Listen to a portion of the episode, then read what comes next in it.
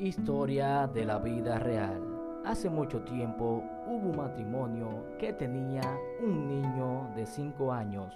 Ambos padres trabajaban todo el día y el niñito hacía cualquier cosa para la atención de sus padres, pero sin éxito. Un día sus padres trajo a casa un auto nuevo entonces el niño, buscando la manera de lograr la atención de su padre, con un clavo rayó toda la pintura del auto nuevo.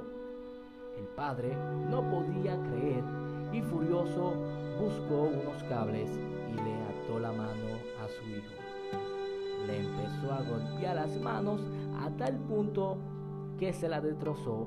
Fue tanto el daño que le tuvieron que apuntar las manos a la pobre criatura. Al padre se lo llevaron preso, pero le permitían ir a ver el niño acostado en la cama del hospital.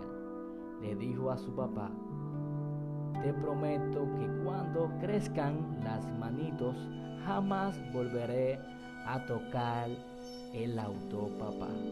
El padre aguantó y al poco tiempo se suicidó en prisión.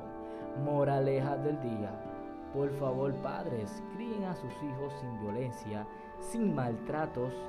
Díganle no al maltrato infantil. Gracias por la sintonía. Este es mi primer capítulo